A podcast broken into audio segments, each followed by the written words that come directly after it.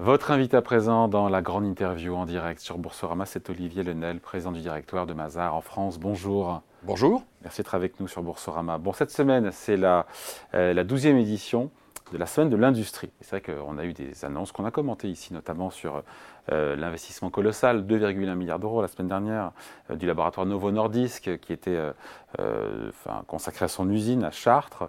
Est-ce que ça montre, selon vous, que la France, de nouveau, la France industrielle, est capable d'attirer Ou est-ce que ces, grands projets, c'est un peu l'arbre qui cache la forêt, avec une réindustrialisation qui est peut-être plus fragile et plus lente que ce que pour nous faire croire ces gros chiffres sur des gros, dossiers, on a eu à Kroll l'usine ST Micro, on a eu des, batteries dans le, dans les Hauts-de-France. Donc cette réindustrialisation, elle est, bonne pour la France. Hein. On a tous été euh, assez sidérés pendant le Covid par euh, ces discontinuités de, supply chain, cette dépendance importante. Chaîne d'approvisionnement. Chaîne d'approvisionnement, absolument.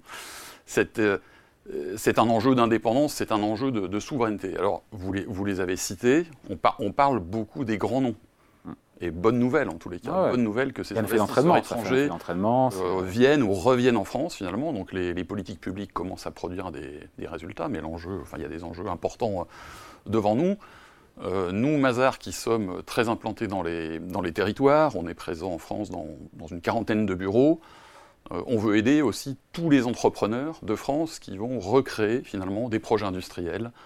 Euh, répondre aux injonctions Pardon, je coupe, je ne l'ai pas dit, vous êtes le cinquième, acteur en France, parmi les grands acteurs de l'audit et du consulting. Absolument. On pourra peut-être y revenir. Mais oui, non, non, mais c'est pour aujourd'hui le dire pour vous présenter. dans des cabinets pluridisciplinaires, donc audit et conseil, avec euh, presque 5000 collaborateurs, donc dans 40 bureaux en région, et on est, resté en région et on investit toujours en région, avec cette mission sur la question de la réindustrialisation de la France, d'être le, partenaire finalement de ces, entrepreneurs, de, des investisseurs, aussi des investisseurs euh, étrangers qui font le choix de venir euh, s'implanter en France.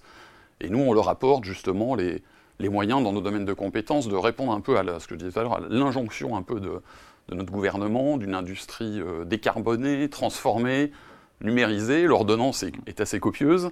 Et nous, on a les, les compétences qu'on approche vraiment de ces, de ces entrepreneurs dans les territoires pour les aider. Il y a une vraie attractivité industrielle retrouvée de la France. Il y a un renouveau, encore une fois, au-delà de ces grands contrats, de ces grands comptes Ou est-ce qu'il y a, comme souvent dans l'économie, parfois c'est à deux vitesses? Alors, je, regardais il n'y a pas si longtemps le, baromètre de l'attractivité qui est produit par les, par les CCE, les conseillers du commerce extérieur, et les chambres de commerce. J'y accède, les chambres de commerce, parce qu'on a beaucoup d'associés qui, euh, à l'international et aussi en France, ont ce, ont ce rôle-là finalement. Donc le, baromètre qui est sorti au mois d'octobre confirme l'attractivité tout à fait euh, sympathique de la France, puisqu'il n'y a que les Allemands et les Hollandais qui font mieux que nous. C'est pas mal. On reste quand même le pays qui est euh, numéro un des investissements étrangers euh, dans, l'Europe. Donc on a, des, on a des bons ingrédients, en tous les cas, pour faire davantage. En, termes de projet, pas, en termes d'emploi. En termes de projet d'investissement, oui, effectivement, pas encore d'emploi. Alors on, a, on, a, cet enjeu, et je pense que dans la, semaine de l'industrie, un des sujets, ça va être l'attractivité finalement des, euh, des talents, finalement, euh, l'emploi, trouver, les, trouver les, les, forces qui vont permettre de faire euh, advenir ce, ce tissu industriel un peu drop-in-pay. Quoi. Donc les petits publics menés depuis maintenant plusieurs années commencent à produire leurs effets parce qu'on a commencé à réussir à gommer nos handicaps, nos handicaps sur les mêmes, hein, c'était fiscaux et sociaux on a vraiment gommé quand on se compare, parce qu'il faut se comparer, c'est une compétition qui est européenne, voire mondiale. On a réduit l'écart avec les autres Ou il y a encore du chemin? Il y a encore du chemin. Il y a encore du chemin. Donc la, la France est perçue comme un pays assez stable au plan juridique. Bonne nouvelle pour, chacun d'entre nous. Euh, nous, Mazar, on fait avec l'Institut Montaigne, euh, on l'a fait déjà deux années de, suite, un baromètre sur les impôts de production, par exemple. Hmm. Ah je renvoie en tous les cas euh, ceux qui s'y intéressent à ce, baromètre. Il, reste des différences qui sont encore, qui sont encore importantes. Un peu production. différents, par exemple. On se dit que la désindustrialisation, les, fermetures d'usines, euh, les plans sociaux, les destructions d'emplois de ces 20 dernières années dans l'industrie, ça y est, c'est derrière nous. Parce qu'au niveau macro, on ne voit pas encore euh, des créations de postes en grande quantité dans l'industrie, mais voilà, il y a une, on a inversé la tendance il y a un frémissement en tous les cas. Est-ce qu'on a inversé la tendance? Moi, je l'espère. Aux États-Unis, on, le voit clairement. On voit l'effet, euh, mais c'est colossal du plan de Joe Biden, euh, l'Inflation Reduction Act, que ça a sur bon nombre d'industries. Encore une fois, le, euh, les microprocesseurs, les batteries électriques aussi, mais c'est les, énergies renouvelables c'est colossal l'impact que ça a. Alors souhaitons-nous de, de, faire aussi bien que les États-Unis euh, assez rapidement. Parce que le crédit d'impôt sur l'industrie verte, il sera mis en œuvre l'année prochaine. Donc il ne faut pas non plus, euh, voilà, il faut attendre un petit peu pour les résultats. Exactement. Mais en tous les cas, on se, on se donne, je trouve, les, moyens de, voilà, de revitaliser ce tissu industriel, de recréer de l'emploi dans, ces domaines. Vous connaissez bien la filière nucléaire, par exemple, qui a, qui a besoin quand même de, de nouveaux collaborateurs. De, je lisais un article il n'y a pas si longtemps que ça de, de profils de soudeurs. Donc on, a aussi cet enjeu d'avoir des formations qui bah, qui s'adaptent finalement à cette, à cette nouvelle donne. Autre sujet qu'on a largement chroniqué euh, euh, ici sur Boursorama, c'est ce feuilleton, euh, feuilleton express qui a tenu en haleine tout le secteur de l'intelligence artificielle. la semaine dernière, c'est l'éviction de Sam Altman d'OpenAI, le père de ChatGPT, et puis son retour, voilà, quatre jours après, seulement quatre jours après, à la tête de son entreprise. Quels enseignements on peut tirer de ce bras de fer? Moi, je, je, me suis dit, tiens, les salariés qui avaient dit, voilà, en gros, on démissionnera s'il ne revient pas à la tête de la société, Sam Altman, euh, ça rappelle que dans pas mal d'industries, notamment euh, la tech et notamment euh, la recherche, le capital humain est fondamental. Forcément, forcément. Dans le conseil aussi d'ailleurs. Hein. Dans notre industrie aussi, dans la, prestation de services intellectuels, notre sélectif, ce sont nos équipes, nos talents, et donc on fait, on, fait tout ce qu'il faut pour les, Quel les motiver, les intéresser finalement qui, parce que c'est quand même, ça mélange plein de choses, ça mélange du management, de, la stratégie, des, voilà, de l'IA. Enfin, il y a dans cette affaire, dans ce feuilleton, il est incroyable quand même. Hein. Quelqu'un qui est viré, c'est un, peu, hein. c'est un peu un feuilleton en fait. L'intelligence artificielle, qui existe depuis 10 euh, ans, 15 ans finalement, on en parle de plus en plus. On en parle sur ce, cet, aller-retour du, dirigeant de, de ChatGPT, euh, inventeur de, de ChatGPT. Euh, c'est vraiment aujourd'hui euh, quelque chose qui intéresse le, grand public. On en, parle, tous les jours, qui va nous apporter une transformation, je pense, vraiment euh, très profonde, très durable. C'est un peu la machine à vapeur de, l'ère industrielle à l'ère d'Internet, je pense. Donc c'est beaucoup de potentiel pour nos entreprises. C'est un enjeu aussi pour nos entreprises industrielles. On en parlait il y a, un instant, quand on dit qu'il faut qu'elles soient euh, plus euh, numérisé, si, je puis dire. C'est un, un, grand enjeu. Donc il y a beaucoup d'opportunités, il y a quelques risques. Et je crois que la responsabilité, en tous les cas, euh, notre responsabilité de dirigeant d'entreprise, c'est de tirer les bénéfices de, ce, de ces nouvelles technologies, comme à chaque, euh, à chaque transformation, évidemment, et aussi de rassurer, parce que l'intelligence artificielle, ça inquiète quand même pas mal de, pas mal de personnes. Ça, ouvre à certains risques aussi. Exactement. Et donc, on s'inquiète on se euh, réjouit. Je pense, pardon d'être ethnocentré, mais je pense à la France. Quand on est salarié aujourd'hui en France, euh, on s'inquiète ou on se réjouit quand on est un col blanc, pour dire les choses euh, très claires. Les deux à la fois. On se, on se réjouit plutôt. On se réjouit plutôt. En tout cas, moi, je peux vous parler de. Goldman Sachs, prévoit, Goldman Sachs prévoit 300 millions d'emplois à temps plein remplacés dans le monde.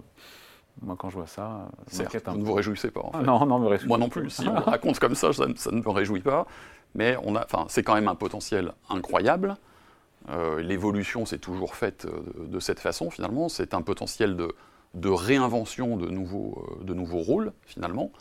On l'a dans notre industrie, nous aussi. Nous qui sommes dans des métiers de la, de la data, beaucoup, ben, on prend ça plutôt comme une bonne nouvelle. On prend ça plutôt comme une bonne nouvelle parce que c'est des tâches rébarbatives à faire en moins. Euh, c'est vraiment ça. C'est vraiment un des aspects qu'il faut mettre en avant. Par exemple. Tâches rébarbatives, vous avez raison, dont par exemple. se débarrasser. Lesquelles, par, exemple, Lesquelles Mais pas que. Dans le conseil et l'audit ah bah c'est des, des, traitements de données euh, particuliers qu'on fait avec les moyens qui étaient euh, hantés intelligence artificielle et qu'on fera de, façon beaucoup plus rapide, industrielle. Avec des gains de productivité demain. Alors, des gains de productivité sur certains aspects, pour libérer du temps, pour nos collaborateurs en tous les cas, pour se concentrer sur des, missions à plus forte valeur ajoutée, comme on dit, évidemment. Et il y en a aujourd'hui, euh, il y a pas mal, de, personnes qui interviennent un peu sur tous ces fronts. Euh, nous, on, ne voit pas l'intelligence artificielle comme un moyen de, supprimer de l'emploi. Au contraire, moi je pense qu'on on va, on va, inventer des, on va inventer de nouveaux métiers. D'ailleurs, il y a quand même beaucoup d'entreprises qui, se, qui se développent sur fond d'intelligence artificielle. C'est quoi ces nouveaux métiers, ces nouvelles professions qui vont émerger alors? Bah, C'est des, des, professions soit de profil euh, technique, tech finalement. Moi, je ne suis pas, pas, quelqu'un de la tech évidemment, mais on en, on, en voit de, on en voit de plus en plus. Nous, on investit dans des, des profils de, PhD qu'on n'avait pas il y a 10 ans, qu'on n'avait pas il y a 15 ans en fait, qui finalement vont nous, vont nous expliquer à faire notre métier différemment en utilisant l'intelligence artificielle. Donc il y a tous ces profils très, euh, très tech. Et puis pour ceux qui font un métier euh, donné à aujourd'hui, je leur dis, c'est, une évolution finalement dans la, composition de leur, de leur rôle. Euh, nous, par exemple, dans l'audit, c'est, favoriser, par exemple, l'émergence d'architectes de l'audit, finalement, qui seront plus les stratèges de l'audit, qu'aujourd'hui des gens qui commencent en tant que junior, et je suis passé par là il y a une trentaine d'années finalement sur des tâches qui sont vraiment très... Euh, Avec un volume d'emploi global qui serait équivalent entre les destructions, créations, reformatage du profil des jobs? Bah, il faut trouver, euh, il faut trouver l'équation. Il faut trouver l'équation. après, euh, on a des besoins qui, sont, qui ne sont pas remplis aujourd'hui. Est-ce que tout ça s'équilibrera? Hmm. L'avenir nous le dira. Mais ce qui est sûr, c'est qu'on a compris que ce sont les métiers potentiellement, et c'est là où ça change tout, plutôt les métiers à haut salaire qui seront les plus à risque, entre guillemets à risque Oui, oui et non, j'ai envie de vous dire. Mais je ne dirais pas à risque pour les métiers au salaire, parce que je crois que les, profils qui les, occupent auront cette capacité de, se réinventer, de, faire un pas de côté pour, trouver la réponse à cette, à cette nouvelle donne. Euh, notre enjeu, c'est d'accompagner ceux qui devront évoluer finalement et qui auront peut-être moins de, moins de facilité à le faire, mais l'entreprise, encore une fois, son rôle, et moi je, on, se l'applique chez Mazar, c'est encore une fois, c'est de c'est d'acculturer, c'est d'expliquer, c'est de former, c'est d'investir pour que l'intelligence artificielle ne soit pas, euh, ne soit pas subie finalement. Il faut être, moi je pense qu'il faut au contraire être très offensif. Il y a un avant et, bien explorer. Il y a un avant, Olivier Lenel, euh, un avant et un après ChatGPT, à la fois chez Mazar dans l'utilisation que pouvez avoir, encore une fois, de l'IA générative et même chez vos clients, il y a un avant et un après. Alors il y a un avant et un après, effectivement. Nos clients nous demandent aujourd'hui des services. Les comités exécutifs euh, cherchent à tirer la meilleure compréhension possible pour le meilleur usage possible de l'intelligence artificielle. Donc nous, on est sollicités. Pour gagner en productivité, évidemment. Pour gagner en productivité. en agilité. Augmenter leur offre, augmenter leur offre aussi. Créer de nouvelles offres. Gagner en agilité, absolument.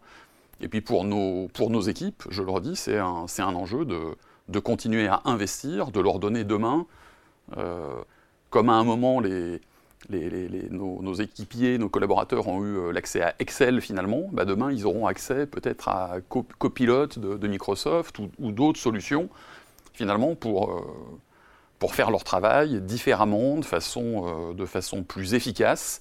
Mais donc il y a un boom pertinente aussi. donc, il y a, donc, il y a un boom d'émissions, des missions pour accompagner en matière de conseil, pour euh, oui, en tous les cas, il y a de l'IA générative. Il y, a une vraie demande. Il y a une vraie demande. Voilà. alors à différents niveaux, hein, il y a des, entreprises sans doute un peu plus technologiques que la nôtre qui sont vraiment sur euh, l'implémentation de, solutions technologiques. Nous, on intervient au niveau des COMEX, dans de la, sensibilisation, de la, formation. Euh, on intervient auprès de différentes strates de, chez différentes strates de nos, nos clients aussi pour leur leur, donner les moyens de se saisir de, cette IA générative, finalement. Donc oui, il y a beaucoup de... Il y a beaucoup d'opportunités en fait. notamment, et on finit là-dessus, des opportunités sur le marché américain. Il faut en parler. C'est un saut quantique. Hein. Le groupe aujourd'hui, c'est 3 milliards de chiffres d'affaires, dont on a dit, euh, ou pas, je ne sais plus, 500 millions en France, ce qui vous place en cinquième position.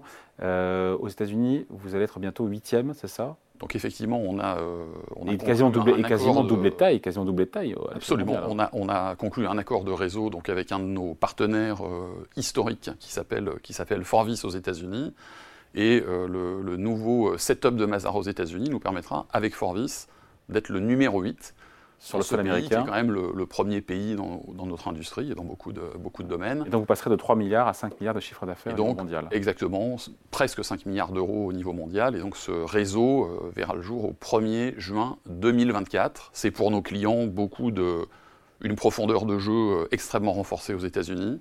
Pour nos collaborateurs, c'est aussi beaucoup d'opportunités de. Avec un positionnement qui est le même d'ailleurs entre la France, les États-Unis ou les différents pays dans lesquels vous opérez alors avec des positionnements qui sont euh, assez similaires, nous on reste sur la pluridisciplinarité, hein, l'audit, euh, le taxe, le conseil, et ça c'est vrai euh, aux États-Unis et dans les 100 pays dans lesquels Mazar est présent aujourd'hui avec ses 30 000, collaborateurs. en termes de, de, segment de marché, c'est du CAC 40 à la PME dans les territoires, c'est notre situation en France. C'est la même, à quelque chose près, aux États-Unis. Premier acteur français?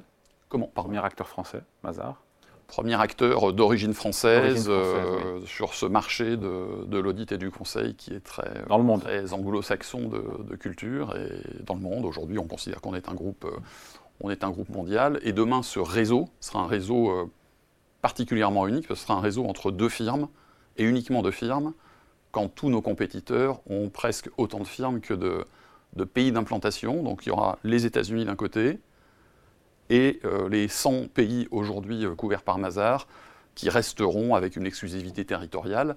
Et donc nous opérons au 1er juin 2024 sous la marque Forvis Mazar, une seule marque justement, une stratégie unifiée, une euh, réputation de, cette nouvelle belle marque qu'on va travailler ensemble, bien évidemment, et un nouveau souffle en tous les cas pour tous les, pour tous ceux qui, euh, comme moi, ont vraiment investi dans Mazar depuis des années et qui sont à nos côtés aujourd'hui. Allez, merci à vous pour cet entretien. Olivier Lenel, président du directoire de Mazar pour la France. Merci, à bientôt. Merci beaucoup.